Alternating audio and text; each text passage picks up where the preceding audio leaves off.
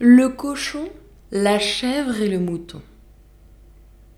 Une chèvre, un mouton, avec un cochon gras, montés sur même char, s'en allaient à la foire. Leur divertissement ne les y portait pas. On s'en allait les vendre.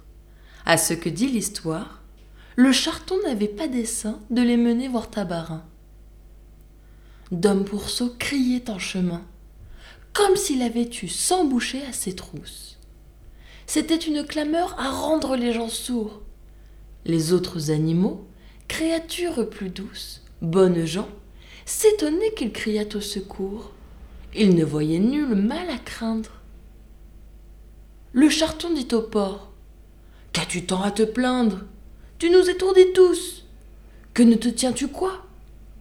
Ces deux personnes-ci, plus honnêtes que toi, devrait apprendre à vivre, ou du moins à te taire. Regarde ce mouton. A-t-il dit un seul mot?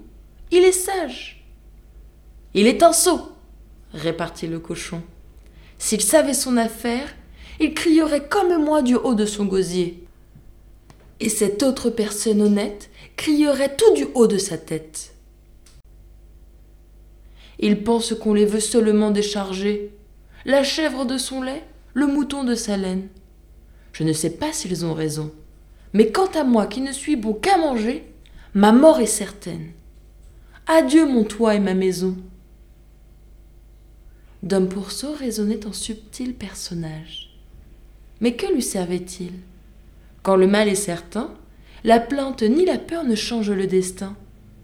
Et le moins prévoyant est toujours le plus sage.